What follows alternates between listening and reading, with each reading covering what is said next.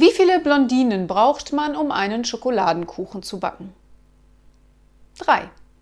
Eine macht den Teig und die anderen schälen die Smarties.